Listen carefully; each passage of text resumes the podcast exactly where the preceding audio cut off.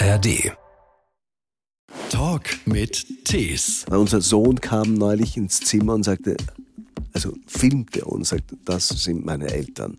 Um diese Uhrzeit kommen normalerweise Eltern nach Hause oder gehen schlafen. Nicht meine Eltern. Sie verkleiden sich und machen komische Dinge. Alle Produktionen und Sender sparen, sparen, sparen. Teilweise Aber- wird ja gar nicht mehr geprobt. Teilweise wird er gar nicht mehr gedreht. Es ist, man ist drauf, man ist drauf, der günstigste Film ist der, den man nicht dreht.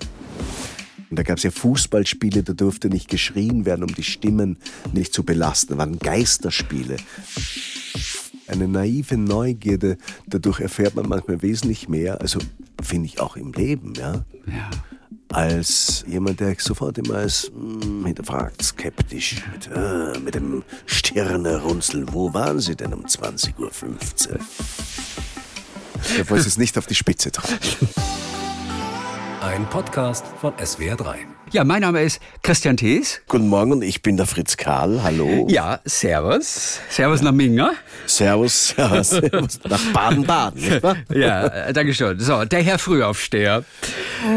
Gezwungenermaßen. Ach, wirklich? Ach, man, man sagte mir, der Fritz Karl ist Frühaufsteher. Kein Problem, diese Uhrzeit für ihn. Kein Problem. die sind- Naja, also ich schlafe schon gerne lange, aber eigentlich bin ich Frühaufsteher, weil ich zurzeit sozusagen meine Lebensgefährtin entlaste und ähm, die ja auf Instagram und so so unterwegs ist. Also Die Frau Uhlig, Die Frau jawohl. Uhlig, ja. Genau. Und die gerade arbeitet und äh, ich mache gerade die Kinder. Das heißt, in der Früh aufstehen, Ja- Jause machen, Frühstück machen und dann die eine in die Grundschule fahren, eine in den Kindergarten fahren und die Pubertierenden versuchen, aus dem Haus zu treiben. Und das ist das Schwierigste. Und ich dachte schon, dieser frühe Termin wäre eine wunderbare Entschuldigung, nicht sich um die Kinder kümmern zu müssen heute Nein, Morgen. Au contraire. Oh Gott, Der andere Grund ist, früh aufzustehen, ist einfach Fliegenfischen zu gehen. Und das muss man in der Frühe machen? In der Früh oder am Abend ist es am besten. Zur Wa- Zeit in der Früh, weil da sind noch keine Schwimmer in der Isar. Ja, Ja, richtig. Und da ist die Wassertemperatur noch unten und in der Früh und am Abend schlüpfen die Insekten. Ah, Ja, das, ist die Geschichte. Das hat damit zu tun, ja. Ich finde es ja ganz interessant, das Fliegenfischen. Da wollen wir nachher auf jeden Fall noch drüber schnacken. Zu sehen im Fernsehen, auch jetzt wieder, in einem Landkrimi mit dem Kommissar Paul. Der Schutzengel heißt dieser Krimi, spielt ja, in einer düsteren Gegend. Hat mich ein bisschen erinnert an einen Tatort, der damals zu Protesten führte im rheinland-pfälzischen Landtag, weil diese Region als so düster dargestellt wurde. Tod im Häcksler hieß dieser Tatort. Damals Nico Hofmann hatte ihn gemacht und es gab eine Petition vor dem rheinland-pfälzischen Landtag und ach, irgendjemand musste sich dann nachher entschuldigen. Ich glaube, der SWR sogar. Oder es hat sich keiner entschuldigt. Irgendwie wurde dieser Streit auf jeden Fall beigelegt. Der war auch so düster und atmosphärisch. Und das ist auch bei der Schutzengel ähnlich. Österreich wirkt sehr grau da. Ja, das spielt im Waldviertel, das ist eine sehr, sehr mystische Gegend. Da gibt es so riesengroße Wackelsteine, Wackersteine, die, die da mitten im Wald moosbewachsen sind. Und das ist eine sehr, sehr, also der Österreicher würde sagen, eine entrische Gegend. Also Eine Entrisch? eine, eine entrische Gegend. Ach, was ist das? Naja, Entrisch. Entrisch sehr, sehr vereinsamt, ein bisschen abseits abgerückt, Ja. äh, sonderbar mit eigenartigen Leuten. Also es, ähm, ja, es, aber, aber wenn man dort ist, ist es unglaublich stimmungsvoll, ja. Und es ist, glaube ich, auch in diesem Film sehr, sehr, sehr, sehr äh, gelungen, dem Götz Spielmann, dem Regisseur, das einzufangen, diese Stimmung, diese Landschaft, dieses, dieses, ja, bedrückende, aber es, also, es ist eine besondere Gegend. Man kennt das eigentlich nicht so. Ähm, man kennt das Waldviertel, kennt man eigentlich äh, als Deutscher, kennt man das kaum. Aber man hört immer, das sei so quasi die Sommerfrische Wiens. Man hört immer nur, dass man am Wochenende ins Waldviertel fährt. Mittlerweile, mittlerweile. Früher war es ja eher so Reichenau, Rax, Semmering da hinunter, ja, also zu Richtung, Richtung Süden und da gibt's diese wunderbaren, schönen Villen. Das Waldviertel hat sich eigentlich deswegen so entwickelt oder es ist ganz, ganz dünn besiedelt und es ist, äh, es ist wirklich, mm, ja, also das ist, man, man muss das mögen. Also meins ist es nicht. Ich komme aus dem Salzkammergut. Ja, da haben wir See, da haben wir Berge, da ist es lustig. Ja. Dort ist es karg. Okay, also, also da ist es ein bisschen mehr Bergdoktor, wo sie herkommt. So. Das, das ist jetzt nicht. ja, das ist nicht nein, negativ gemeint. ich nein, liebe den Bergdoktor. Ja, ja, gut, gut, ist wunderbar. Es ist weder Bergdoktor noch Hansi Hinterseher, wo ich herkomme. Ja. Es ist vielleicht im besten Fall ein bisschen Peter Alexander. Ach, wirklich? Ja, so ums Eck ist der Wolfgangsee. Ja, ja, der ist besser als sein Image, oder? Der Wolfgangsee oder der Peter Alexander? Der Wolfgangsee. Ja, äh, der Wolf, na, Wolfgangsee ist wunderschön. Also diese Seenplatte, ich komme daher, das, also Salzkammergut, das Wolfgangsee, Mohnsee, Attersee, ich komme vom Traunsee. Das ist herrlich. Früher war das sehr, eine sehr, sehr beliebte Touristengegend. Ja, ich kann mich erinnern, also meine Eltern, wir hatten ja damals ein, ein Gasthaus, ein Restaurant und äh, wie ich aufgewachsen bin als Kind, das war da, sind, äh, da ist der deutsche Tourist zur selben Jahreszeit jahrelang in dasselbe Hotel oder in dieselbe Pension und zum selben Gasthaus und hat immer wieder zwei Wochen lang dasselbe bestellt oder so und hat sich damit die goldene oder diamantene Touristennadel verdient. Also ein bisschen Piefgebashing hier wieder, ne? No, no, no, no, no. Nein, also gibt es bis heute noch lang, äh, Freundschaften, ja. Also das ist, das, das stimmt nicht. Also das mhm. war das, ähm, man hat dann immer so die Piefgesage so in Tirol im Auge. Aber man muss ganz klar sagen, also es, es lebte die Region davon und es waren, also es haben sich auch viele Leute haben sich dann dort ein Haus gebaut und sind dann dort sesshaft geworden. Das, das gab es auch. Und es gibt noch immer, ich kenne noch immer Leute, die ich als Kind kennengelernt habe, mit denen ich sozusagen, äh, mit denen man noch so lose Kontakt hat. Ja, also das gibt es noch. Und der, der deutsche Bundeskanzler war ja auch damals im Wolfgang. Der war am Wolfgangsee. Ja, der genau. ist ja immer am Wolfgangsee. Der hat den Wolfgangsee erst berühmt gemacht in Deutschland eigentlich. Ich dachte, es war das Weiße Häusl, aber gut, so hat jeder sein Narrativ. ja, über den Peter Alexander dürfen wir nicht mehr lästern, weil der ist tot. Stimmt. Über den Wolfgangsee, der lebt noch. Da kann ich man verehre lästern. den. Also muss ganz ehrlich, Peter Alexander finde ich super, ja toll. Schon so als Wahnsinn. Kind auch, oder? Schon als Kind, ja. Also der hieß ja Peter Neumeier und der war auch am Reinhardt-Seminar, hat richtig eine Schauspielausbildung gemacht. Und also das war ein, ist ein ganz, ganz großer Künstler, finde ich. Und Fliegenfischer. Nicht auch noch Fliegenfischer. Auch das noch. Gibt ja. es überhaupt irgendwelche Österreicher, die keine Fliegen fischen? Äh. Der Hans Siegel vielleicht. Ja, und der Hans Hinterseher. Sicher? Ja, und der Harald Grasnitzer. Aber dann sind wir schon. Tobias Moretti, der ist Jagd, der, also der ist Jäger. Aber er hat mich einmal gefragt, ob ich ihm nicht das Fliegenfischen beibringe. Gut. Oh ja, und was haben Sie gesagt? Na, wenn er Jäger ist, werde ich ihm nicht das Fliegenfischen beibringen. Warum? Man kann doch breit so, aufgestellt ja, sein ist, ja, in seiner gut, Freizeit. Stimmt, stimmt, stimmt. Also gut, dann. Immer dieses also, Schubladendenken bei euch Österreichern, wirklich. das ist unglaublich. Nein, also äh, Fliegen, Fischen und Jagen, das würde sich vereinbaren, aber letztendlich ist, ist beides so zeitaufwendig, würde ich mal sagen, dass man sich, glaube ich, für eine Sache entscheidet. Also gut, dieses Fliegenfischen, damit müssen wir jetzt drüber sprechen. Angeln hat für mich ja immer etwas Merkwürdiges. Ich liebe Natur, ich liebe Ruhe, ich liebe auch Stille. Das sind ja alles Dinge, die Angler genießen und auch lieben. Und trotzdem hätte ich das Gefühl, das ist mir zu einsam. Und es sind wirklich die unterschiedlichsten Menschen gehen angeln. Und ich finde das ganz faszinierend. Und ich würde diese Faszination ganz gerne verstehen. Wie sind Sie denn dazu gekommen? Oder, ich meine, Angeln ist nicht Fliegenfischen. Aber ist der Typ ähnlich? Gott sei Dank haben Sie das jetzt äh, ja, korrigiert. Angeln ist kein Fliegenfischen. Ja, der Angel ist ja Wurmbaden, nicht? Ja. Und hat nichts mit Fliegenfischen zu tun. Man, man schaut herab auf die Angler eigentlich, als Fliegenfischer. Das haben Sie jetzt gesagt. Ich habe ein bisschen Angst, wieder in eine Schublade gesteckt zu werden. Die Schublade passt. Wenn es eine Schublade ist, die auch ich in meinem Kopf habe. Super. Ich lebe in einer Blase. Ich will nur das hören, was ich selber denke. Ah, verstehe. Das ist, macht das Leben natürlich einfach. Ja.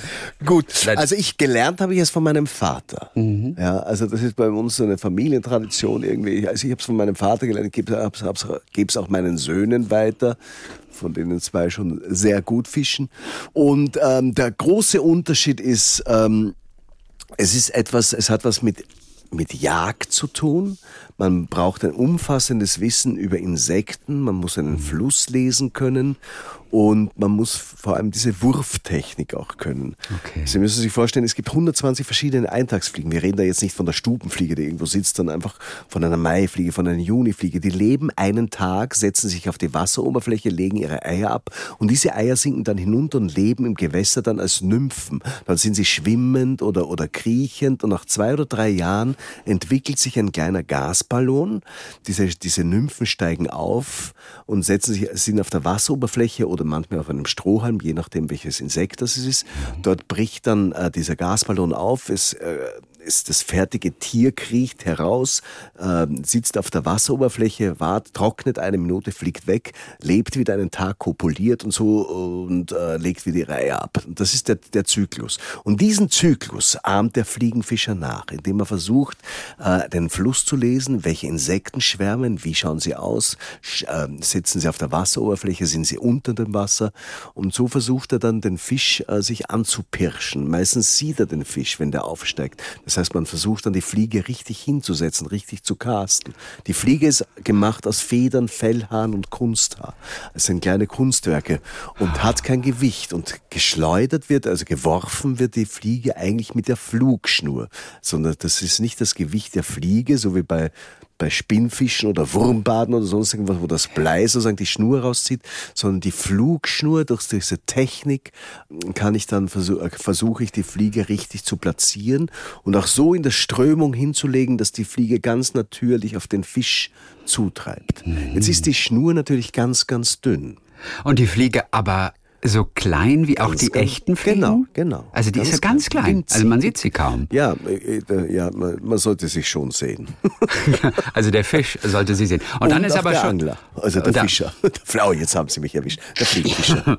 Und dann ist aber schon ein Haken dran, wo der Fisch Ja, anbeißt. ähm, aber ich fische mit Schonhaken. Eigentlich die meisten Fliegenfischer fischen mit Schonhaken. Das heißt, es ist kein Widerhaken dran. Ja. Das heißt, wenn ich merke, das ist ein Fisch, der viel zu klein ist, dann kann ich, lasse ich die Schnur locker und der Fisch kann sich von selbst aushaken, releasen. Ja? Und ähm, wenn der Fisch beißt, beginnt so ein Give and Take. Weil wenn ich zu fest ziehe, reißt die Schnur. Und wenn ich zu locker bin, dann also keine Spannung aufbaue mit dem Fisch, dann, ähm, dann hängt sich der selber aus. Es ist ein ganz, ganz, äh, man ist dem Fisch da unglaublich nah. Es ist ein spannendes, sehr, sehr spannendes äh, Er- Erlebnis. Also wenn man das einmal erlebt hat, das, das äh, fesselt einen. Aber wenn er groß ist, der Fisch, dann wird er schon gebraten am Ende. Also das, das schon. das Natürlich, schon. natürlich, natürlich. Deswegen geht man ja fischen. Ist es mehr Sport als Angeln? Ich versuche gerade den ganz großen Unterschied in der Herangehensweise für mich, für mich zu definieren. Geht es einfach um die Technik, in der man sozusagen selber badet, in Anführungszeichen, ähm, das, das Werfen? Denn am Ende ist es ja doch sehr ähnlich dem Angeln, finde ich.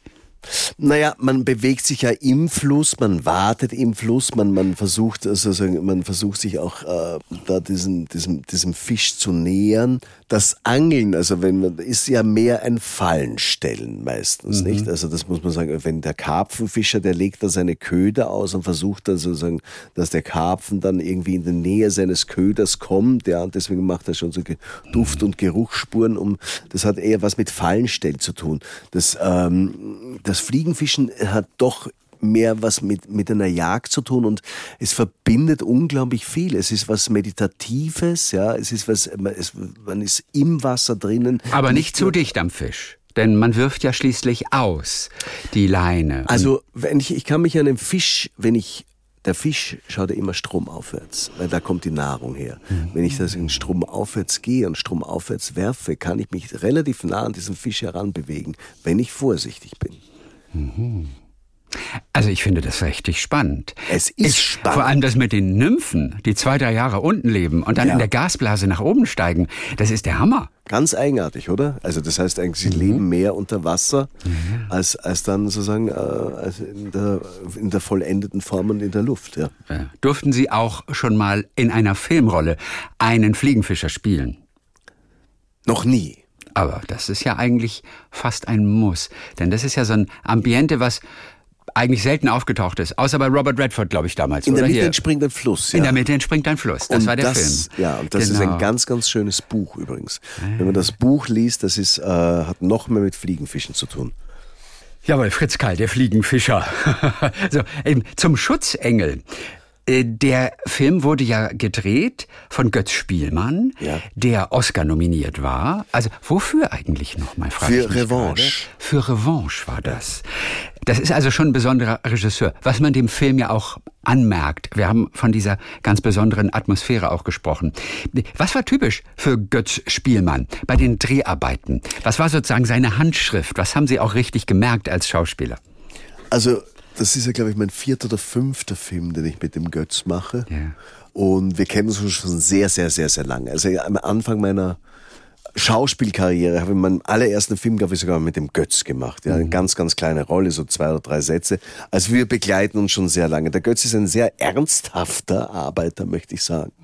Und äh, er verlangt von einem Schauspieler, also das fängt weit, weit, weit vor den Dreharbeiten an, dass man sich trifft und äh, dass man vor allem probt, ja, also das ist ganz, ganz wichtig. Dieses ganze, dieser ganze Film wird vorher mit allen Schauspielern durchprobiert. Das ist ähm, Also komplett bevor die erste Klappe fällt? komplett bevor die Au. erste Klappe fällt. Das ist äh, relativ unüblich, ja, weil äh, das wird auch nicht bezahlt oder so. Und äh, ist, aber es gibt einige Regisseure, und dazu gehö- gehört auch der Götz Spielmann, die erwarten das und verlangen das eigentlich von ihren Schauspielern. Letztendlich hilft das allen. Es hilft der Produktion, es hilft dem Schauspieler, es hilft dem Regisseur, es hilft ihm bei der Auflösung, es hilft diesem gesamten Film. Weil man natürlich äh, mit einem viel, viel äh, intensiveren und genaueren Wissen an dem Tag sozusagen an, an, an, an, das, an, an das Set kommt und ganz, ganz anders vorbereitet ist. Weil letztendlich kommen wir irgendwo alle vom Theater. Ja? Also das ist, das ist ja etwas, was der Humus ist dieses Berufes, meiner Meinung nach eine Sache zu probieren oder, oder auszutesten und die Figur gemeinsam mit dem Regisseur zu bauen, das ist noch immer am besten äh, nicht nur in Gesprächen, sondern einfach in Proben. Und wenn diese Proben vor dem Film stattfinden, auch mehrere Wochen vor dem Film, habe ich als Schauspieler natürlich auch dann wieder die Möglichkeit, dass ich äh, das setzen lasse, dass sich da wieder was entwickelt, dass da wieder etwas wächst, dass neue Zutaten für einen Charakter dazukommen. Ja, also das ist ohne Set natürlich einfach im nackten Proberaum dann. Das, Pro- das ja, Probieren. ja, ja. Es gibt, es gibt aber, ich habe auch schon erlebt, äh, dass man äh, an, an, an den Schauplätzen probiert. Ja. Mhm, okay. Also das, das ist, also dass man dort, dort im Set probiert, äh, weil das Set schon da ist oder weil man, äh, wenn man Zeit hat, dann funktioniert das. Aber diese Zeit zu opfern, natürlich. Und auch dafür nicht bezahlt zu werden, das geht wahrscheinlich am besten so innerhalb eines sehr familiären Rahmens, oder? Also Sie kennen sich miteinander, der weiß, Fritz, wir proben mal zwei Wochen jetzt. Äh, keine nein, Widerrede. Nein, nein, nein, das ist, das, ste- mein Gott, stellen Sie sich, das stellen Sie sich aber wirklich rührend vor. nein, nein. Es spielen ja da ganz andere Leute auch noch mit, die, äh, die Frau Hesters, die angereist ist. Das heißt, das muss schon organisiert werden. Nein, nein, das ist, äh, das wird, das wird, das, das wird von der Produktion organisiert und das ist nicht so, ach, du komm mal vorbei und wir probieren es ein bisschen. Ach, hast du da Zeit? Nein, das ist ganz, das gibt wirklich einen, einen Probenplan, das ist ganz, ganz klar geordnet und ähm, das wird vorher sozusagen angesagt. Das wird, geht über die Agenturen, über die Produktion, so, sonst würde das nicht funktionieren. Okay. Ja, ich bin nur hängen geblieben bei, man wird dafür ja nicht bezahlt. Das ist also nicht Teil des Budgets für einen Film, weil es ja kein offizieller Drehtag ist. Ja, also das ist, das ist interessant. Vielleicht entwickelt sich das auch noch, weil, wie gesagt, vielleicht wird das irgendwann einmal, obwohl im Moment sieht es nicht danach aus, weil ja äh, alle Produktionen und Sender sparen, sparen, sparen. Teilweise Aber- wird ja gar nicht mehr geprobt. Na, teilweise wird er gar nicht mehr gedreht. es, man ist drauf, man ist drauf, der günstigste Film ist der, den man nicht dreht. Teilweise werden Schauspieler schon gar nicht mehr geboren. Ja. Also, Oh Gott. Das, da wollte es nicht auf die Spitze treiben. Ja, äh, Sie haben auf jeden Fall die Möglichkeit, ein bisschen etwas zu entwickeln dort noch. Ähm, Viel mehr als vielleicht bei anderen Produktionen. Was haben Sie sich für Ihren Kommissar Paul denn überlegt? Man möchte ja auch gerade als Kommissar in dieser Krimi-Brühe, möchte man ja auch irgendwie ganz oben schwimmen und sich ein bisschen auch unterscheiden. Was haben Sie sich für den Kommissar ausgedacht? Ich habe ja eine Vermutung, die äußere ich gleich aber erst. Aha. Ähm, es, dieser Mann ist ein Menschenfreund. Ein, er, er, liebt Menschen, er ist eigentlich positiv und äh, er ist fast ein Taoist. Eigentlich war das, eigentlich war die, die Vorbereitung für diese Rolle war immer eine gewisse Art von Meditation und dem allen eigentlich nie äh, der investigative äh, Kommissar zu sein, sondern der, der Menschenfreund. Das war eigentlich die große Überschrift für mich in dieser Rolle. Und wie äußert sich ein Menschenfreund vor der Kamera? Wie äußert sich ein Menschenfreund? Ja. Wie spielt man einen Menschenfreund? Ähm, das, indem man wohlwollend dem äh, anderen, dem Gegenüber, äh, auf, auf, dem Gegenüber ähm, herantritt, ja, mhm. indem man nicht ist, nicht der Skeptiker, der sagt, oh, da ist irgendwas im Busch, das muss ich rausfinden, sondern einfach wirklich ein, ein Mensch, der offen, der lebensbejahend, der äh, an das Gute im Menschen glaubt und interessiert ist, der neugierig ist, mhm. der alles positiv besetzt und nicht, äh, nicht gleich wertet. Mhm. In, in diesem Fall interessiert er sich sehr für die Philosophie, ja. ja weil, weil einer der Gegenspieler sehr philosophisch unterwegs ist ja. und da knüpft er natürlich an. Ja, Wobei es ist, es ist natürlich so, dass, dass das wirkt dann auch manchmal fast naiv. Mhm. Ja. Also einfach, weil man, weil, also dieser, das, warum soll, warum soll ein Ermittler immer der Überlegene sein? Letztendlich ist er es dann mhm. in dieser Figur aber, aber diese, diese, eine Naivität der Fragestellung, eine, eine, eine naive Neugierde, dadurch erfährt man manchmal wesentlich mehr, also finde ich auch im Leben, ja. Ja als äh, jemand, der sofort immer als hm, hinterfragt, skeptisch, mit, äh, mit dem Stirnerunzeln, wo waren Sie denn um 20.15 Uhr? Was er natürlich auch fragt dann, angegebener ja, aber, aber nicht so. Wobei nicht immer gleich äh, vom Schlimmsten ausgehen. Das unterscheidet den Kommissar natürlich dann von den Polizisten. Denn da fällt, glaube ich, gleich am Anfang des Films auch wirklich der Satz, als Polizist gehe ich immer erstmal vom Schlimmsten aus vom größten Horrorszenario. Das fällt nämlich am Anfang am See noch, also wo die Leiche ganz, gefunden ganz wird. stolz auf Sie, wie toll Sie vorbereitet sind. Na, ja, das ist übrigens auch eine Seltenheit ja. geworden. Also äh, Kompliment an dieser ja, Stelle. Ja, ich habe sogar noch zwei Wochen geprobt vorher. Also das ganze Gespräch. Und ich wurde nicht dafür bezahlt. Das tut mir jetzt leid. ja. Was mir beim Kommissar Paul aufgefallen ist, der guckt der guckt einfach sehr viel. Und er guckt sehr lange. Manchmal so lange, dass man es als Gegenspieler kaum aushalten kann. Und er hält den Kopf immer ein bisschen schräg. Mit Absicht? Ja, das ist so ein, so ein, so ein Ding, so eine leichte Marotte. Ja, ja. Aber die haben sie sich bewusst dann überlegt. Oder gucken sie auch so im echten Leben, mit, mit, mit schiefem Kopf manchmal. Das kann ja auch sein. Also das hoffe ich nicht. Nein, aber, aber das fiel mir dann, das fiel mir auch auf und äh, ja, er wirkt dadurch ja, unangenehm, durchdringend manchmal so ein bisschen. Okay. Aber freundlich. Also er lächelt ja auch immer. Ja, ja, ein ganz bisschen, auf jeden Fall. Ja, der Kommissar Paul. Wird es denn noch mal einen zweiten Film aus dieser Landkrimi-Reihe geben, die ja immer auch in verschiedenen österreichischen Bundesländern spielt, mit verschiedenen Kommissaren, auch unterschiedlichen Stimmungen? Manchmal sind die auch ganz lustig. Wird es diesen Paul nochmal wieder geben? Ich muss ganz ehrlich sagen, ich weiß es nicht, weil das natürlich sehr an den Götz Spielmann gebunden ist. Ja. Und äh, der Götz, der kämpft immer mit seinen Geschichten und mit seinen Drehbüchern. Und das dauert meistens sehr, sehr lange. Also ich hoffe, dass, äh, dass es noch mal einen Film geben wird, knapp vor der Pension sozusagen. Kommissar Paul, knapp vor der Pension. Also es, kann, man, es kann aber sein, dass wir überrascht werden. Das ist nächste Woche ruft er an und sagt, ich, das Buch ist fertig.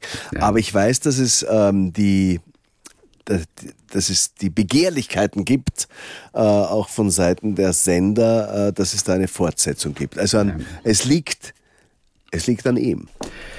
Wie ist München jetzt nach all diesen Jahren, die Sie in der deutschen Stadt verbracht haben? Denn ursprünglich hat die ganze Familie ja in Oberösterreich gelebt. Da ist auch so ein bisschen mehr zu Hause gewesen. Und dann war, habe ich mitbekommen, in der Boulevardpresse.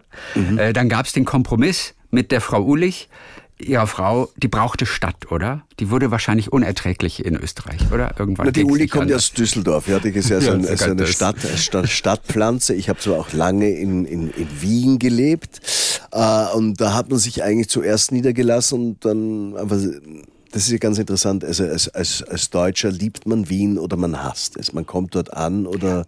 Warum oder man hasst man es zum Beispiel? Naja, weil der, der Wiener Schmäh oder der, der Wiener ist äh, in erster Linie mit dem Deutschen gegenüber, dem Piefke, wie er ja. genannt wird, skeptisch. Ja? Aber ähm, es ist, äh, manche Deutschen verlieben sich in Wien und mhm. werden auch dort, kommen auch dort richtig an. Ich habe viele Kollegen, die leben seit Jahren dort, ja, und das, das ist meine Stadt, das ist wunderbar, das ist, mhm. nirgends ist es so schön in Wien. Und bei der Ulik war das so, die ist eigentlich nach, sage ich mal, nach, wir waren zwar ein halbes Jahr in Wien, aber nach der dritten Woche hat sie gesagt, fürchterlich, wie die Menschen sind. Und, und, geht gar nicht. Ja. Und der hat, hat einfach da auch, ähm, sozusagen Erlebnisse gehabt, die, die, für, sie nicht, die für sie nicht angenehm waren. Nicht? Also Wie zum Beispiel? Naja, ähm, ich hatte ja ein, bis, bis, bis ich sie kennengelernt habe, ein bewegtes Leben. Mhm. Ja? Und wir waren auf einer Premierenfeier, kann ich mich erinnern, und ähm, da gab es einen Journalisten, der hat zu ihr gesagt, Sie sind die Neue. Ohrfeige, ja, nasser Waschlappen. Ja, ja, ja, also warten Sie, in zwei Wochen sind Sie die Alte. So, ja, so ist Wien. Wie lustig. Ja, Auf, ja, ja, schon. Man, mu man, muss das, also man muss das mögen. Ich hätte gedacht, Und, das wäre der Humor auch von der Frau Ulich, ehrlich gesagt. Na, da hört der Spaß auf, oder? Da hört sich der ja. Spaß auf, vor allem wenn man frisch verliebt ist, man kommt in die Stadt, man zieht zusammen, dann möchte man, dann möchte man sowas nicht hören. Also ich habe das schon, ich habe das schon verstanden. Das war nicht, das war nicht, das war nicht, das war nicht ihre Stadt. Und wir sind dann nach München gegangen. Das war eigentlich das fand ich toll, weil ich in München ja viel gedreht habe und, und München auch sehr, sehr mag. Aber man hat sich dann doch nach zwei Jahren wieder, nach eineinhalb Jahren entschieden, wir gehen aufs Land und waren dann fast acht und neun Jahre lebten wir oben am Berg, wie ich es nenne. Also das mhm. ist wunderbar. Das ist dort, wo die Menschen Urlaub machen. Wir sind in drei Minuten sind wir im See und in zehn Minuten sitze ich in der Gondel und gehe Skifahren. Also toll. War für mich hervorragend. Für die Ulig eine Katastrophe. Aber sie hat, muss man sagen, also tapfer acht Jahre lang ausgehalten. Und dann drehte ich in Düsseldorf, machte damals Falk und dann reiste die Ulig am Freitag mit Kindern an. Ein Rollkommando, möchte ich sagen. Und am 9., äh, am, am, am, äh, am Freitag an und am, am, nächsten Tag um 9 Uhr war die erste Hausbesichtigung. Ich sagte, wir ziehen jetzt hierher. Sag, äh, Gut, und dann, ist, dann lebte man kurz in Düsseldorf, weil sie kommt aus Düsseldorf. Das haben Sie aber nicht ausgehalten? Ah, ich, ich, bin ja, ich bin ja pflegeleicht, möchte ich ja? sagen. Ja, ja, obwohl das viele nicht glauben und auch die Ulig bestreitet es, aber ich von mir behaupte, ich bin sehr pflegeleicht.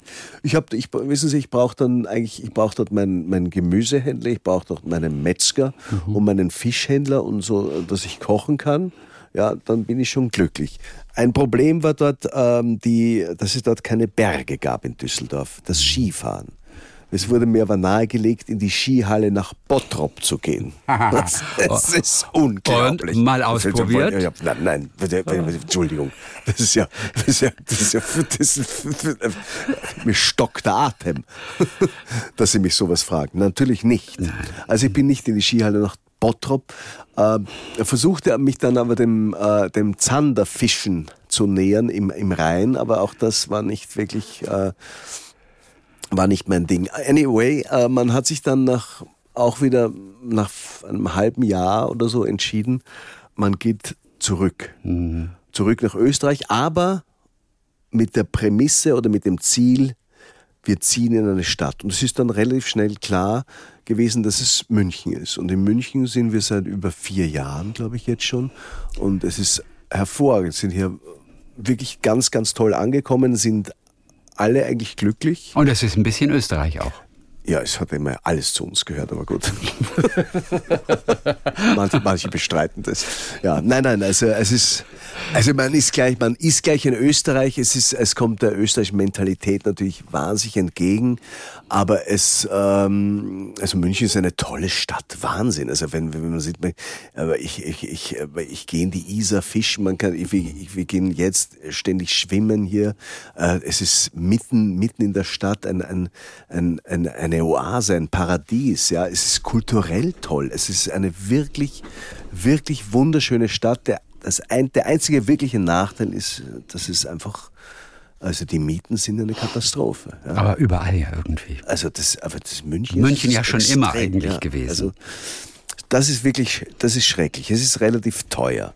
Ja, also auch, auch finde ich auch in den Lebensmitteln. Das ist hier das ist, das ist schade, aber für die Stadt ist unglaublich lebenswert.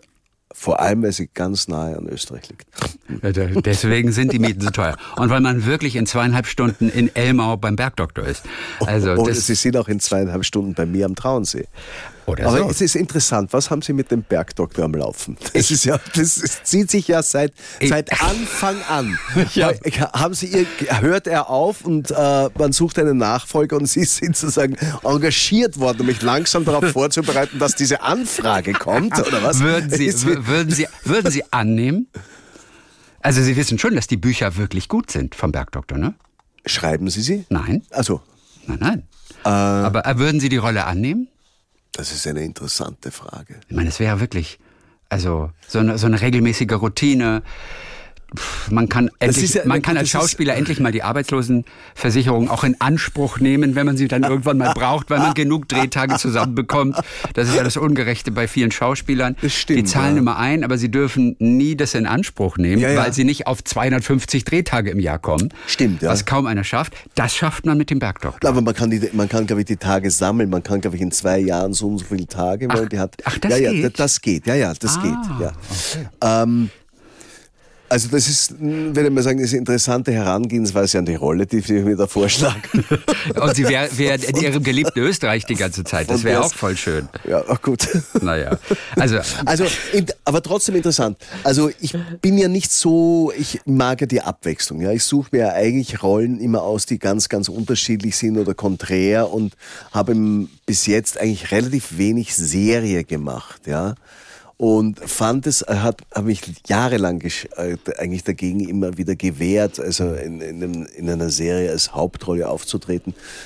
Ich finde es aber interessant, dass man, was man da entwickeln kann.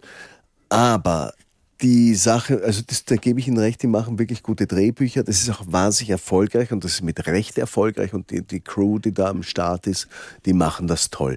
Von daher habe ich eigentlich nie mit dem Gedanken gespielt, wann hört der Hansi Siegel auf und das wäre doch was für mich. Ja. Ähm, da müsste ich jetzt wirklich in mich gehen, weil das ist ja ein unglaubliches Erbe, was man da annimmt. Ja, aber noch ist es ja nicht so weit. Ja. No, noch ist es nicht so weit. Ich habe Sie eigentlich haben Sie haben mich drauf gebracht, dass Sie ständig ja. hier mit, mit Elmar kommen. Ich übernehme Sie auch gerne in meiner Agentur, wenn Sie mögen. Gut, wir, wunderbar. Wir, tele wir, telefonieren uns nachher zusammen. ja. ähm, kurz, kurz, als man diese Entscheidung traf, ähm, weg wieder aus Düsseldorf. Das ja. waren wahrscheinlich echt brutale Abende, oder? An denen diskutiert wurde, bevor diese Entscheidung dann getroffen wurde. So schnell wieder runterzuziehen in den Süden in den Süden. Ja, das also ist total lustig. Für den Österreicher ist der Süden Italien. Na, München ist schon Süden. Aber nicht das Aber von Süden. Düsseldorf aus gesehen. Ja, ja, da haben Sie schon ist recht. Nein, das finde ich nur immer interessant. Mein, mein, mein, mein, Bild von Süden ist immer anders. Also ich würde München eher Süden bezeichnen. Aber Sie haben natürlich recht. Aus der Sicht von Düsseldorf ist München Süden. Ja, vor allem, ich bin Norddeutscher. Ja. Also für, für, das ist okay, Sü ganz Süden. südlich. Ja, Süddeutschland. Nord Norddeutsch woher? Lübeck. Die Ecke da. Lübeck, Hamburg, Hannover. Ja, das ist ja ganz. Ja, das ist, das ist halt richtiges. Aber sehr schön. Deutschland. Total schön. Unglaublich schöne Stadt. Ja. Toll. Ja. Also gab es große Diskussionen oder? Äh? Sehr interessant. Ich habe zu der Zeit wirklich viel gedreht. Ich drehte damals den Burda. Ja. Mhm. Äh, für den SWR, ja. Für den SWR drehte ich den Burda und war wirklich viel unterwegs. Wir waren ja auf Sizilien, wir waren ja und in der Zeit war ich gar nicht so viel in Düsseldorf. Und äh, äh, der, der Stein des Anstoßes kam eigentlich von der Ulig, ja, die, die gesagt hat, also irgendwie, es ist nicht so, wie ich es mir hier vorstelle und ähm, ah, okay. ähm, man hat dann schon, es gab dann schon äh, große Diskussionen, aber man hat sich relativ schnell, waren wir uns einig, okay, mhm. Da müssen wir uns was finden. Lustigerweise in Diskussion mit Dritten meistens, ja. Das ist überhaupt ein sehr, sehr, das ist überhaupt das Beste, wissen Sie? Also das ist so, so wie Paarberatung oder, oder, oder Mediatoren. Ja. Weil nämlich, wenn man, wenn man ein Problem hat, also das meine ich äh, wirklich ernst, das ist eine, eigentlich eine sehr, sehr gute Geschichte, wenn man, wenn man ein Problem hat und diskutiert mit Dritten über das Problem. Ja? Wenn jeder sagt, Moment mal, sie sagt die ganze Zeit, dass ich das so und so und so und so. Und sie sagt, ja, aber also, und er, man man erzählt es einer dritten Person ja. und nicht dem, dem, dem Konfliktpartner gegenüber, findet man viel, viel schneller eine Lösung. Deswegen gibt es zum Beispiel Mediatoren. Das ist eine, also kann ich nur jedem empfehlen. Und das kennt auch jeder. Also wenn man mit Freunden zusammensitzt, ja. man hört plötzlich Argumente vom Partner, ja. die man vorher noch nie gehört hat. Ja. Warum auch immer diese dritte Person? Ich glaube, weil man nicht Gefahr läuft, sich die Köpfe einzuschlagen direkt, genau, sondern da ist ja jemand. Genau. Und dann äh, packt man Sachen aus und du fragst dich als Dritter, Warum haben die das miteinander vorher noch nicht besprochen? Das ist, Weil sich jeder dann angegriffen fühlt. Ja. Jeder braucht, also das ist ja ganz schwierig, so eine richtige gute Streit- oder Diskussionskultur, ohne dass der andere gleich beleidigt ist oder sein, also äh, Angst hat, sein Revier da aufzugeben äh, oder sein Territorium zu verlassen, funktioniert das wunderbar über eine dritte Person, ähm, weil ja, weil diese, diese, diese, diese, man ist nicht verletzt, man ist nicht gleich verletzt, man, man hat nicht das Gefühl, man unterliegt, sondern man argumentiert mehr. Man hört den Argumenten des anderen auch mehr zu. Und ihr Influencer-Dasein kann die Ulich ja von überall machen. Das ist ja eine Online-Geschichte. Also ja, das war ja damals, das war ja, ja damals noch da, gar nicht. Das, war, das gab es ja damals noch nicht. Nein. Das ist ja eigentlich entstanden durch die Corona-Zeit, haben wir gemacht, das Corona-Tagebuch. Das hatten wir damals noch gar nicht auf Insta, sondern auf, auf, auf Facebook, kann mich, kann mich erinnern, haben wir angefangen, Facebook und YouTube. Und dann hat sie ja langsam entwickelt, ihr durch die Show das, ähm, das stille Örtchen und durch äh, eine Minute Leichtigkeit und was wir dann, wir machen ja immer so Content miteinander und dann hat sie das eigentlich so selber langsam aufgebaut. Jetzt ist sie so frei wie ein Vogel, sie kann überall aufnehmen, was aber auch nicht stimmt, weil zurzeit äh, sieht unsere Wohnung aus wie ein, wie ein Fernsehstudio. Wir haben überall Roll-Ups, wo sie dann irgendwelche eine Küchensendung hier aufnimmt oder wo sie, äh, weil sie gerade zurzeit ähm, äh, sich ähm, ja, mit, mit verschiedensten Sachen beschäftigt. Man hat sich professionalisiert und das ist ja auch gut so. Nein, das ist ja, professionalisiert ist, ist, ist würde ich sagen, trifft das nicht genau, weil Sie müssen sich vorstellen, um 22 Uhr, wenn die Kinder im Bett sind, gehen die Rollbalken unter und die äh, Rollläden rauf und man, es wird ausgeleuchtet und man stellt sich dann vor eine Wand und improvisiert irgendwelche Sachen. Es ist ganz, es ist ganz schräg. Weil unser Sohn kam neulich ins Zimmer und sagte, also filmte und sagte, das sind meine Eltern. Um diese Uhrzeit kommen normalerweise Eltern nach Hause oder gehen schlafen. Nicht meine Eltern. Sie verkleiden sich und machen komische Dinge. Ich glaube, ich werde ausziehen. Aber er ist noch da. Er ist noch da, na klar. Er ist auch nicht ausgezogen, als die Frau Ulich in Unterwäsche in einem Video rumgelaufen ist. Das ist ja für Kids dann immer wieder was ganz Besonderes. Das könnten ja auch die MitschülerInnen alle sehen. Und was sagen die dann?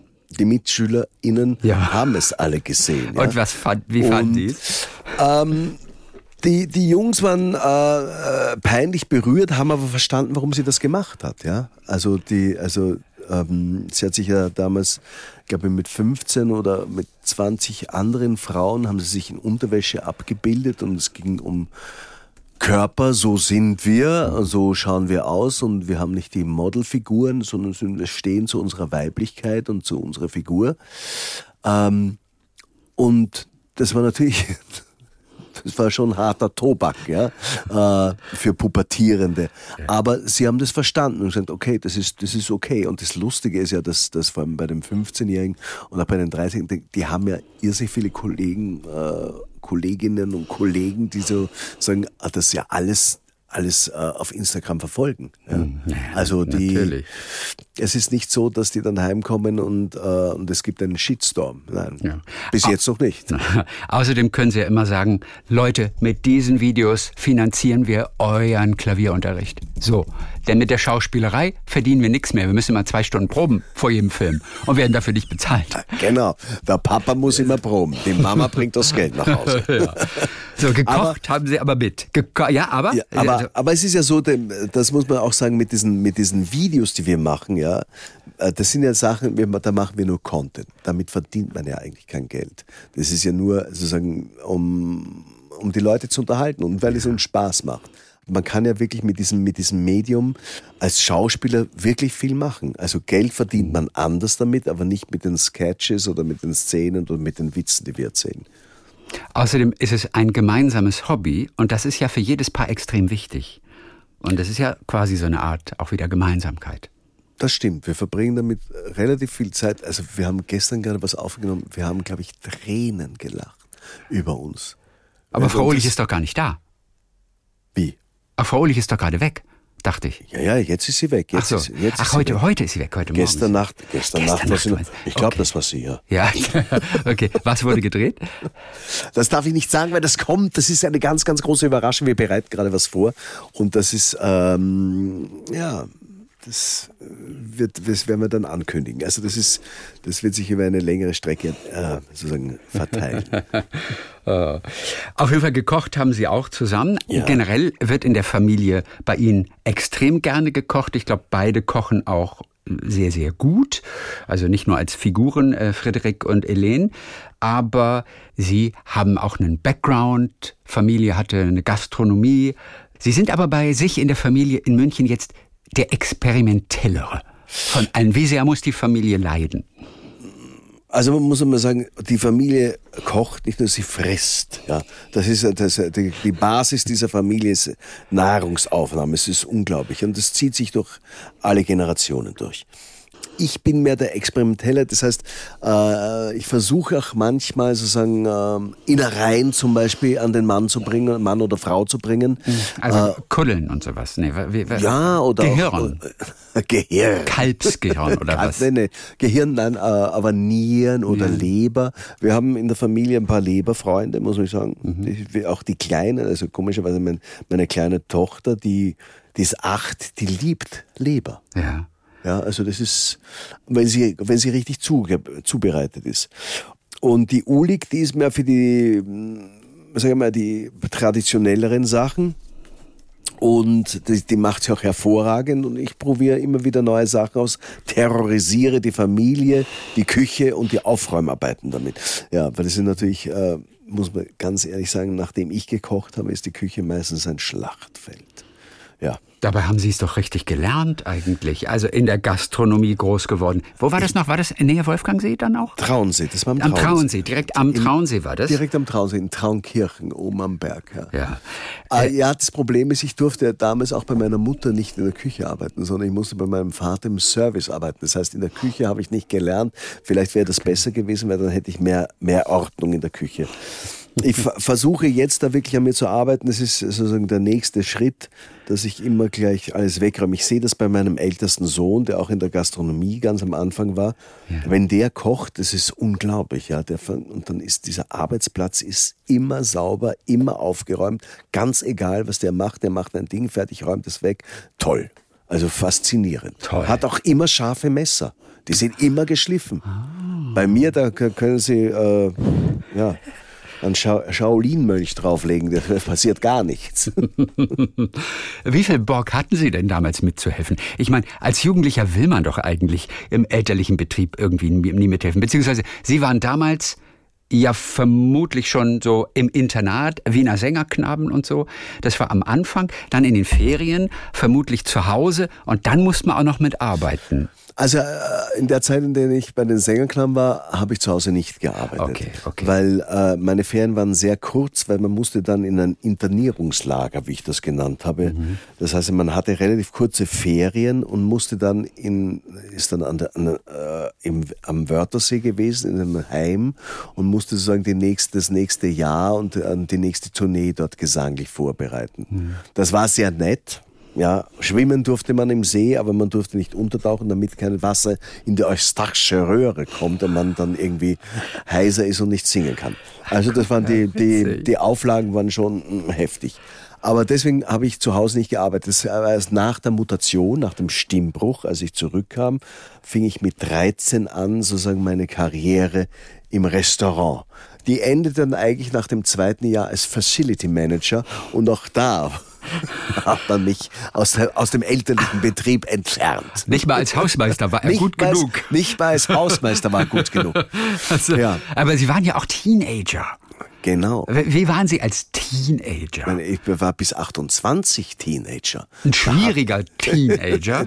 Ich war, ja, Wahnsinn. Okay. Weil Sie müssen sich vorstellen, ich war als Kind ja im Internat Ja. und äh, dann kam ich mit 12 oder 13 nach Hause, so richtig nach Hause und waren dann zum ersten Mal mit, mit Mode, mit, mit anderen Jugendlichen, mit Mädchen, mit Fortgehen. Also die ersten zwei Jahre waren, glaube ich, für meine Eltern die Hölle, weil ich war, glaube ich, nur irgendwie hatte ich das Gefühl, ich habe wahnsinnig viel versäumt, ich muss jetzt alles nachholen. Und das haben Sie auch. Also Sie sprachen vorhin von einem wilden Leben bis zur Ulich. Ja, weil das, es ist nicht ruhiger geworden. Also es ist nur anders geworden. Okay. Aber das wilde Leben ist auch mit der Ulich. Ja. Und selbst von der Schauspielschule sind Sie doch damals rausgeworfen worden. Habe ich das richtig in Erinnerung? ja, die wollten nicht, dass ich das zweite Jahr dort mache. Weil? Was war passiert? Ja, es war so Dis Disziplin. Ich kann, nicht, ich kann leider das nicht also, genau erzählen. Also nicht, weil ich die Erinnerung nicht mehr daran habe. Ja, wir, wir, wir verkraften viel. Wir sind hier so einiges gewohnt an dieser Stelle. Ähm, nein, nein, ich, ich war einfach Disziplin. Also, Sie müssen sich vorstellen, ich war mit 16,5 oder 17 dort, ja. Das war damals, äh, war ich das Baby. Also in meiner Zeit waren die Leute 22 bis 28 bis 32-Jährige, waren im ersten Jahrgang. Das gibt es heute nicht mehr. Heute ist, glaube ich, die Altersgrenze 20 oder 22. Die würden keinen Älteren mehr nehmen, die meisten staatlichen Schulen.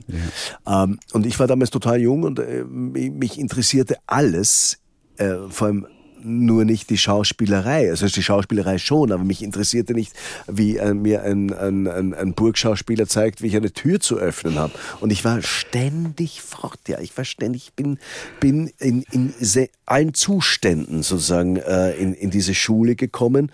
Und irgendwann hat man mir nahegelegt, dass das offensichtlich nicht die richtige Einstellung ist. Und ähm, man hat gesagt, sie müssen, ich muss eine, eine, eine Übertrittsprüfung machen. Und Eine Übertrittsprüfung? ja, eine Übertrittsprüfung, damit ich in, das, in, in, das, ähm, in, den, in den zweiten Jahrgang komme, weil man Ja. nicht wirklich sicher ist, ob ich für diesen Be- Beruf Okay. geeignet bin. Das mussten also nicht alle. Also das war jetzt Nein, nur nein, speziell nein. für Sie. Das war speziell für mich, für die Leute, die, die äh, Auffällig waren. verhaltensauffällig waren. Ja. ja. Und ich spielte einen Witz, den ich kurz zuvor gehört habe. Ja. und fand den wahnsinnig lustig, fand auch diese Idee wahnsinnig komisch. Also in dieser Prüfung. In dieser Prüfung. Haben Sie diesen Witz gespielt? Ich habe einen Witz vorgespielt, ja. Und äh, das fanden die anderen, also die Kommission fand das nicht komisch und man hat mir dann nahegelegt, das Institut zu verlassen.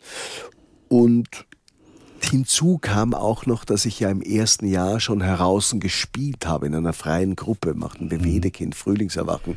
Und das war auch nicht erlaubt, ja. Aber im, dann war, war ich heraus und habe Theater gespielt, habe mir meine Lehrer gesucht, habe das Geld, was ich verdient habe von, beim Theater, habe ich dann direkt immer zu irgendwelchen Scharlatanen getragen, damit sie mich äh, irgendwie ausbilden. Und dann habe ich meinen ersten Film gemacht. Und jetzt bin ich drauf gekommen, das war nicht, das war nicht mit dem Götz Spielmann, sondern mit dem Dieter Berner, weil der suchte damals am Reinhardt-Seminar äh, für die Verlockung, das war ein Kinofilm, junge Schauspieler. Und das habe ich gehört. Und ich wusste, dass er in, ins Theater ging und sich dort junge Schauspieler am Seminar anschaut. Und ich bin hin, weil ich hatte ja eigentlich Hausverbot. Und bin hin, habe gewartet, bis er rauskommt und habe gesagt, hallo, mein Name ist Fritz Karl, ich weiß, Sie machen einen Film, da würde ich wahnsinnig gern mitspielen. Und dann habe ich gesagt, na gut, ich mache dann nächste Woche hier im Seminar, mache ich äh, Probeaufnahmen, sage ich, ja, ja, aber ich darf leider das Seminar nicht mehr wirklich betreten. Das Max-Reinhardt-Seminar, Das ne? Max die Reinhardt, genau. legendäre Ja, Schauspielschule, darf, darf da nicht mehr rein. die Ihnen immer ein Talent beschienen hatte, zunächst. Sonst Zunächst, wären Sie nicht genau. aufgenommen worden. Ja, ja, das hatte ich. Das hatten Sie. Nur eben Und- keine Disziplin. Nur eben keine Disziplin. Und einen Obwohl anderen Humor. Einen anderen Humor. Obwohl, eigentlich habe ich ja Disziplin schon ganz, ganz früh gelernt. Weil was man bei den Sängerknaben lernt, ist Disziplin. Ja. Ja. Und der sagte dann, na gut, er, er wird das regeln und er macht dann Probeaufnahmen nächste Woche und er wird mit dem Direktor reden, dass ich da rein kann und äh, dass ich da mitmachen kann. Fakt ist, ich habe die Rolle bekommen. Aber Ihnen ist schon klar, dass ich Sie jetzt nach dem Witz fragen muss. Ne? Also mit dem Sie provo Mm. Ich, kenn, pro- nein, nein, ich, ich weiß den Witz wirklich nicht mehr. Nee, okay. Aber wollten Sie ein bisschen provozieren damit auch und den Laden ein bisschen aufmischen? Also Oder ich, ich kann Ihnen sagen, ich weiß noch, die, die, es war eine, eine Professorin, die mir diesen Witz vorher erzählte. Das war die Ernie Mangold. Und die erzählte mir diesen Witz so en passant, ja. Und ich fand diesen Witz wahnsinnig witzig. Und ich, ich kann mich aber nicht mehr erinnern an den Witz. Ja. Ich fand, dass er, dass er wahnsinnig lustig und dachte, ach, das ist irgendwie so fresh. Und das mache ich jetzt. Und ich improvisiere das und gehe jetzt auf die Bühne und mache meine Kontrollprüfung so. Ja, zack. Und erzähle einfach diesen Witz. Was war denn die Aufgabenstellung? Gewesen. Ich habe keine Ahnung. Ach so, okay. Ist ja auch alles lange also, her. Aber Dankeschön. Ja, ein bisschen. Ein bisschen. naja, nicht so lang wie die Sängerknaben. Aber da haben Sie wahrscheinlich noch sehr genaue Erinnerungen, oder? Das muss ja sehr prägend sein. Aus therapeutischen Gründen, ja. aber war das eine schöne Zeit bei den Sängerknaben? Also, aber, aber ich, habe, ich habe gute Erinnerungen daran, aber auch natürlich schlechte Erinnerungen daran, weil das war ein, sehr, sehr strenges Internat. Ich kam dorthin, da war ich, glaube ich, äh, neun Jahre, neun Jahre alt. Ich konnte einmal im Monat nach Hause fahren. Den Rest des Monats war ich einfach auch am Wochenende dort in diesem mhm. Internat. Also was soll ich Ihnen sagen? Man musste aufstehen um halb sieben, dann wurde angestellt in Zweierreihe im Silenzium, in absoluter Stille, wurde gewaschen, dann wurde in Zweierreihe in den Speisesaal gegangen im Silenzium, dort wurde gebetet, dort wurde gefrühstückt und dann hat man äh, Schule gehabt. Und die mhm. Schule, das waren kleine Klassen mit vier oder fünf Kindern, oh. weil man ja in kurzer Zeit sozusagen das, den gesamten Stoff machen musste, ja. weil man ja dann drei oder vier Monate auf Tournee war. Und nach der Schule gab es dann Freizeit und dann gab es äh, dann gab es zwei Stunden Gesang, Chor. Man hat in Opern oder Messen einstudiert oder für Konzert trainiert. Dann gab es wieder Freizeit, dann gab es Studierzeit und das alles mit Präfekten, so hießen die Erzieher. Also es war schon, man hatte da schon äh, so richtig. Ähm, ja. Das war, das ging. Volles Programm. Volles Programm. Aber freiwillig. Also ich meine, am Anfang war das auf jeden Fall freiwillig. Also Sie wollten es auch machen. Und, oder ist es ein Automatismus gewesen? Dorthin zu gehen, ja, Sie? Dorthin naja, zu dort, da kommen Sie ja nicht einfach hin. Nee, nee. Sie kommen ja nicht einfach in den Augarten. Das ist in Wien im Augarten ein wunderschönes Palais. Neben der Augarten Manufaktur, die machen Porzellan. Äh, da kommt man ja nicht einfach so hin. Dazu muss man sagen, das hat sich ich war vor, glaube, vor einem halben, dreiviertel Jahr dort. Das hat sich ja unglaublich verändert. Das ist ja wirklich, das ist ja von einer, von einer alten, also so wie man es aus, aus alten Filmen kennt, wie es im Internat zugeht, ja, wie auf einer Kadettenschule. Ja, wo sie, wo sie, da gibt's ja keine Mode, wir waren ja in Uniform, wir waren ja, wir waren ja, wir haben, waren ja fast alle immer gleich angezogen. Da gab's ja Fußballspiele, da durfte nicht geschrien werden, um die Stimmen nicht zu, äh, nicht zu belasten. Da waren Geisterspiele. Wenn einer geschrien hat, hier, pass, ich stehe frei, dann ist er ausgeschieden, dann musste der an den Rand. Ja, also, das hat sich. Lachen Sie oder weinen Sie? Beides. Lachen Sie oder weinen Sie? Ich, ich, ich muss mich gerade entscheiden. Was weil, weil das natürlich wirklich furchtbar und hart klingt. Und gerade für so einen jungen Menschen, der mitten in der Entwicklung ist, das ist schon hart. Auf der anderen Seite kriegt ja. man die große Welt gezeigt und lernt die Bühne kennen. Genau, sogar. genau. Das ist das andere. Ja. Also das ist das eine. Und ähm, ich wurde nicht gezwungen, also ähm, um das zu erzählen, meine, meine Grundschullehrerin, die Direktorin sagt, der hat so eine gute Stimme und die Sängerknaben suchen äh, suchen äh, Kinder und wollte den nicht, äh, zu meinen Eltern wollte den nicht dort einmal hinschicken zum, zur Aufnahmeprüfung. Und ich weiß noch, meine Großmutter ist mit mir hingefahren und dann haben die mich genommen. Und meine Eltern haben überhaupt nicht damit gerechnet. Und man gesagt, okay, bitte. Dann ist der, der Bub aus Trankirchen ist zu den Sängerknaben, das war ein, ein Riesenhallo, ja.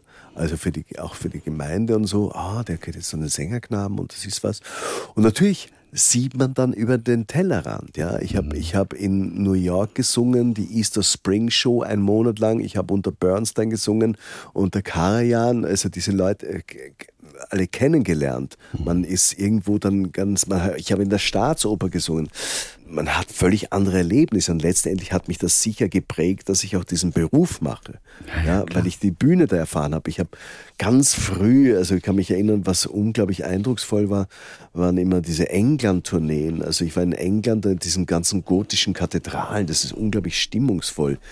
Obwohl ich ja es, äh, ich war zu einer Zeit dort, äh, wo ich die großen Tourneen nicht gemacht habe, also so Asien, Nordamerika. Ich war, glaube ich, allein in Deutschland zweieinhalb Jahre unterwegs. Ich habe jede, von Schweinfurt bis Brunsbüttel war ich in jedem Ort in Deutschland das Kind. Und dann läuft das so ab, dann ist ja meist, man ist ja meistens bei Pflegeeltern. Das ist ja heute auch undenkbar. Nicht? Ach so, das war gar nicht im Internat? Nee, wenn man Mit strenger, Tour- strenger nee. Überwachung, Nein. abends um 19 Uhr das Licht aus und Nee, so? nee, nein, nein. Im, in Wien schon, aber wenn man auf Tournee ist, Immer Pflegeeltern. dann hatten wir meistens, also wir waren manchmal in so Landschulheimen, aber meistens hatte man Pflegeeltern. Das heißt, man kommt nach, nach Schweinfurt, da ist man dann am Hauptplatz, kommt der Bus an, da steht dann eine Menschenmenge mit äh, Familien, die sich angemeldet haben, für eine Nacht einen Sängerknaben aufzunehmen. Dann kommt man in eine fremde Familie, dort wird man verköstigt, meistens ähm, sagen dann die Leute, ach, du warst so, so lange aus der Heimat weg, wir, denken, wir machen was Österreichisches, dann isst man ein halbes Jahr lang Wiener Schnitzel, Wiener Schnitzel, Gulasch, Wiener Schnitzel, Gulasch, Wiener Schnitzel. Kaiserschmarrn. Und Kaiserschmarrn, genau. Natürlich. Und dann ist man dort bei dieser fremden Familie ähm, Für einen Tag. für einen Tag. Also man ist, man, so, man, am Nachmittag muss man sich hinlegen, das ist Pflicht, wenn man ja Nachtarbeit ist und das Kind darf man das nicht. Ähm, und dann macht man das Konzert und am nächsten Tag steigt man wieder in den Bus, fährt weiter, kommt auf den nächsten deutschen Hauptplatz an und dort wartet schon wieder die nächste Familie. Und das Ganze bis zur Mutation und dann ist sowieso vorbei. Bis zur Als- als Mutation, dann Sängerknabe. kommt man zurück sozusagen in die, in die reale Welt. Ja. Heißt das auch im Deutschen Mutation? Also Nein, nein. Stimmbruch? Nein, das ist, Stimmbruch. das ist besonders österreichisch, ne? Nein, nein, das ist finde das so lateinisch. Mutation. Der Ja. Mutant. Es Ja, gab auch, es gab auch, es gab auch äh, bei den Sängerknaben für die Leute, die mutiert, die Stimmbruch hatten und die die Schule fertig machten, das Mutantenheim. Was es nicht alles gab. Also es ist ein wunderschöner Einblick und was für eine tolle Episode auch, auch wenn nicht alles Gold war äh, in den Kehlchen dort, aber eine ganz besondere Zeit, die natürlich auch geprägt hat und auch irgendwie die Liebe zur Bühne entfacht hat und ja, dann kam das Theater und dann kamen viele Filme. Und einen davon, den neuesten, den sehen wir jetzt gerade hier in Deutschland, jetzt schon in der ZDF Mediathek und dann auch am 4. September im ZDF. Der Schutzengel aus der Landkrimireihe. Ganz herzlichen Dank für heute, Fritz Karl in Ja. München, in Minga. Ja, ich danke Ihnen. War ein schönes Gespräch, hat mir großen Spaß gemacht. Und uns auch. Da sagen wir, bis die Tage wieder. Wir freuen uns. Wir sehen uns in Elmau. Sowieso. Talk mit Tees.